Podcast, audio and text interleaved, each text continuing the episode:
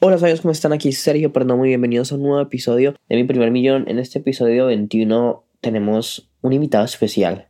Tenemos a Steve Larsen, el padawan de Russell Brunson. La entrevista es en inglés, Así que me disculpo contigo de antemano si no lo entiendes. Pero bueno, Steve es de Estados Unidos, pero es una persona que está haciendo más de 5 millones de dólares al año por medio del Internet, por medio de embudos de ventas, por medio de webinars y discutimos, o sea, muchas cosas en, en esta entrevista. Número uno, cómo escoger el producto perfecto, cómo escoger el público adecuado, porque un webinar como el cómo fue la transición de él desde estar trabajando para alguien más a estar trabajando en sus propias cosas. Y la verdad, la entrevista fue espectacular. Me pido disculpas y me excuso de una vez eh, por mi acento, porque si me escuchas nervioso, obviamente estaba nervioso y cuando me pongo nervioso me pongo a, a, temblar, ¿cómo se dice? A tartamudear un poco, pero bueno, espero que esta entrevista sea de mucho valor para ti. Steve también es uno de mis, de mis eh, mentores. Él está en el coaching de 30 mil dólares en el que estoy. Bueno, espero que te guste y me cuentas al final qué tal te parece.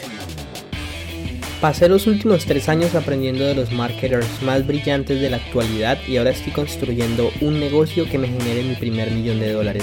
La verdadera pregunta es cómo lo haré sin inversionistas y desde cero sabiendo que las economías de los países de habla hispana cada vez están peores. Este podcast está aquí para darte la respuesta. Sígueme mientras aprendo, aplico y comparto nuevas estrategias de marketing para escalar mi negocio online utilizando solamente redes sociales, embudos de ventas y publicidad paga. Mi nombre es Sergio Eduardo Perdomo y bienvenidos a mi primer millón. Hola amigos, ¿cómo están? Sergio Perdomo aquí eh, y estoy con Steve Larsen. Steve Larsen, como les había dicho, es, el, es, como el, el padawan de, Russell Brunson. Él estuvo aprendiendo de él por mucho tiempo y el día de hoy tengo la posibilidad de estar entrevistándolo y de estar con él. Voy a hablar en inglés, eh, entonces espero que sepas inglés y no me disculpas, pero pues Steve habla ese idioma. So, so yeah. So hey, Steve, thank you for for being here. I'm so excited to to spend this time with you. Hey, absolutely. Thanks for having me. No, that's awesome, man. So I I mean I want I want people from you know from Latin America and from the US that speak Spanish to to learn more about you and and more, more about you know the ClickFunnels work and especially what you're doing with, with your OfferMind event and how you can like how an, a good offer is the best way to you know to increase value and to increase the price. So i just want you i don't uh, like my first question for you is like how how how all of this started? Like how do you i mean how do you go from being a you know working in clickfunnels to to where you are right now yeah you know i was um I, i've always wanted to be kind of a solo entrepreneur and one day I decided that I just needed to leave. Um, in fact, I remember I was, uh, was sitting in Russell's office and I had this realization that I needed to leave in order to speed up my personal growth. And it was a very challenging decision to make uh, because I have a brother like love for Russell and uh, love the work that they do and still a massive supporter of it. But I realized that in order for me to grow, I actually had to leave. And it was at, we were doing some event in, at the ClickFunnels office right there. And uh, I don't remember what the event was, but that's when I realized I was like, and, and somebody had mentioned to never sacrifice growth or something like that. And and it spoke right to me, and I realized, oh my gosh, I, I actually have to leave. Um, and so I decided that I would leave, but you know, I'm a marketer, and that's what I had learned from from watching Russell. I had turned into a marketer, so I was like, well, how can I leave ClickFunnels? First of all, how can I leave ClickFunnels well? Right, I wanted to leave it with good relationships, with keeping a solid, you know, foundation. I didn't want to just like cut ties and like that's not my nature yeah. to do that anyway. And so I needed to leave, but then how could I leave in a way that would be that would help me sell more product, you know? And so I decided that I would podcast about the fact that I'm leaving. And I decided that I would uh, kind of almost like keep a journal over my podcast of what was happening day by day as I left with no revenue, no product, no funnel, Yeah, I had nothing, and um, and document what was going on. You know, kind of in in each step of the journey, and so that was really powerful because as I left, like there was a reason for me to leave. You know, and there was a um, I was leveraging the fact that I was leaving, and uh, that's kind of what happened. And it was it was hard, um, but it it was neat because within the first month, you know, I it was just me. Uh, I just I'd done fifty nine grand, and then the next month was I think another. Anyway, it was like yeah. In the first two or three months, it was like a hundred thousand dollars, and wow. um, then that's when I was like, I need help, and I hired one of my awesome buddies, Colton Woods, and yeah. came in and, and started helping I mean, you know, when you're a two man show, you wear a lot of hats. So he and I are wearing tons of different hats, and it's kind of been, you know, yeah, as we've needed, sure. we'll hire someone else and someone else, and that's kind of how it happened. Wow, man, that's that's awesome. You know, and the reason why I ask you this because, like, it's kind of my niche right now is people. I mean, I, I'm 22, I'm super young, so there is a lot of people. You know, normally people that that follows me the you know they are young i'm trying to grow up here so maybe i can get more you know older people following me because i'm young. But that that's that's one that's a normal question like sergio how do i how do i start? Like my question my next question for you is like why i mean when you left clickfunnels do you do you have your idea already in place? Like how did you know you know uh, that how do you know that the idea you were thinking the mlm the mlm thing, you know all that stuff was the, the right one? Like what how do you know it? And how important was to start podcasting about that? Yeah the only thing i did have when i left was i had been publishing on a podcast uh, called secret mlm hacks radio. Um, and i had done 50 episodes already. And the reason it went so well was because I had been testing different ideas to the podcast. And so it wasn't a lot of ideas I got to test, but it was enough that I was able to kind of go piece by piece and see what people were reacting to. Um, that was that was literally the only reason um, that wow. well one of them it's one of the biggest reasons that things were able to go so well because otherwise like I mean, that is really risky. I don't recommend that people do what I did. I was a pro funnel builder. You know what I mean? Like I, yeah. I was building for Russell. Like I was good at it already. So I'm not saying that people should just leave their job and hopefully, you know, super fast they make money. I don't think that's the answer for everybody. Um, yeah.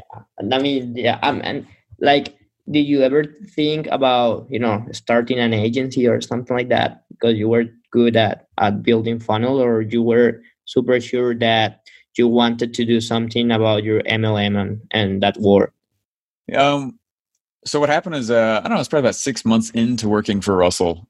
I remember he was coaching. He had a full day of coaching his inner circle, and he leaned back one day, and he looks over, and he had been going for like three or four hours. He he muted his computer, he turned off his camera, and just kind of like took a break for a moment.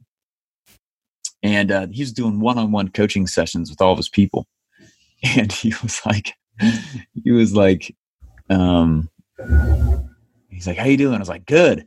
And I said, "You know, you're saying the same thing to every single person." and he goes, "I know, isn't that funny?" And I yeah. said, "It is funny because like." You're talking to like people who own software and then someone who sells like little knickknacks on e-commerce and someone else who sells info products and some I mean it was all across the board. And he's saying pretty much the exact same thing to all of them is like the same advice. And what he was trying to get everybody to do was to build a webinar. Okay. And so I was like, well, what if we just created this cool thing for people to go through? And we decided that we would create like a cool program so that they go through the program first and take care of all the foundation stuff. And then Russell can take them further. So I spent the next six months after that chat um, going through 12 years of Russell's content. and, uh, I organized it and I put it in an order. And um, and I said, hey, in order to know that, you really need to know these things first. In order to know that, you really need to know these things first. And what was interesting was, you know, we started, we turned it into an event, and it became the first Two Comma Club coaching program. And um, and it was just he and I coaching all these people. Wow, man! And the thing that the whole program was focused on was you need to build a webinar. Um, and so we had these people come in, and you know, the first time Russell went through it and tested the content, and then after that, it was it was mostly just me teaching it for three straight days to these people who paid you know a lot of money. Yeah. And uh, we we did these events pretty much every quarter, three or four times a year, and um, they were three day events. And then Russell would come in and do one or two, you know, speeches, and then I, I mean, I'd take them for for three days. Man, it was a lot of time Yeah. to speak. yeah. And so by the time I left ClickFunnels, I had seen hundreds of case studies of webinars that were successful. And when I left, the reason I built what I did, and I didn't go straight into MLM to build a massive downline, I didn't go into uh, software, I didn't go into the reason I went straight to a webinar is because I saw how how incredibly powerful it is you know I, I, had seen hundreds of successful case studies thousands of ones that were really close you know and uh, i knew that the webinar was the easiest way to turn profit and be able to go like pay us right? Yeah. really fast out of the gate. And it was something that i could build the product for in front of the buyers. So i just dripped it out. You know it wasn't even built yet. I started selling it four days after i left clickfunnels. I hadn't built it. They knew that and I just told them like, hey, you know, you're buying in beta. This is a live course, and so the first module is going to come out in two weeks. You know, and then the next week I did another live webinar. The next modules it's coming out in one week. You know, then a week later I'd be like, the first module is coming out tomorrow, and so I got to sell it like three times before anything was actually even built. And then I just would release one module of the course one week at a time, so I could keep selling it while I was building it and get live feedback on what I was creating. And that was super powerful. And so I think I had done almost 200 grand before the thing was even done. and, you know, I was honest about it. Uh, there was no bait and switch, but I was telling them, like, hey, you're buying a beta course, you're buying it, you know, and, um, and it was very, very powerful because it's what created the cash flow for my, my family to be okay but also my business to be okay. And I started building business structures and putting systems in place. And that's why I built it the way I did, is because I had seen such a huge amount of people get very fast success with a thousand dollar webinar. Um, and you could automate it. So probably, I don't know, six, seven months into automate six, seven months in, I, I automated it. And uh, we actually haven't touched it since. It's actually just keeps automatically selling every day. So yeah, man. I mean, yours is awesome. I I have seen yours like five times right Oh, now. cool. yeah, I I- I mean, I I in in- right now I I know almost every slide you you have because and I, I I dig I, I dig so much into webinars for for that same reason because I yeah. I I really understood that webinars are the key. You know, like it's so Yeah. powerful. All, all, all the language that that are that, that is inside and everything is so powerful and you know including in the in, the spanish market where where like the minimum wage here is like like one dollar per hour or something you know less. And Right. like people is still is still buying. So you know i always tell my my you know my my audience that they need to start building a webinar because like that's the, the thing you know. And other i mean like the i think like the two most powerful things that i got for for the 2ccx coaching programs are from you. Like first of all you need to really understand the, the, the red ocean and you know extract everything from that and apply it. Like the, the, the, the, the selling model you need to see what they are doing and apply something similar to you know to your blue ocean. And number two like the type the type of clients that you are getting you know like the easiest one is going to be are going to be the ones that doesn't like what they are seeing the, in the red ocean and all that stuff so i mean it's really powerful how you you know dig so much and you you really discover all that stuff and and I, and it's so funny how like you be, you became like the category king in the MLM in, in the MLM space, but also you became the category king in the offer, you know, in the offer space. So I mean, it's it's really incredible what what you are doing. And like my my last question for you is, like what advice what advice can you give to entrepreneurs that are just starting? Like how they can how can they know what is the the best like that business idea you know? Like how how can how can they be so sure about uh, what to do? Yeah. That's a great question you know? Um you know when i was first starting this game um first of all for so th- thanks for all the nice things you say in there i uh but when i first was starting this i i think i mean i pretty much tortured myself for the first few years trying to figure out what product to go sell and i know it's a big question most new entrepreneurs have. They're like, I want to be an entrepreneur. What should I sell? And I think I went through the first 12, 12 or 13 tries before I realized I am not the one buying it. I shouldn't be asking myself, what should I sell?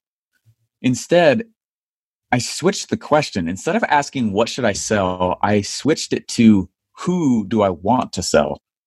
And with that very simple change brought so many answers and actually started selling stuff instead of what do I want to what, what do I want to sell, which is an important question, but it's not the first thing you should ask.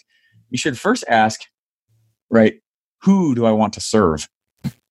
And then when you get really major clarity on who you want to serve, all you have to do is start looking to see what the problems are that they're currently experiencing and go solve one of them.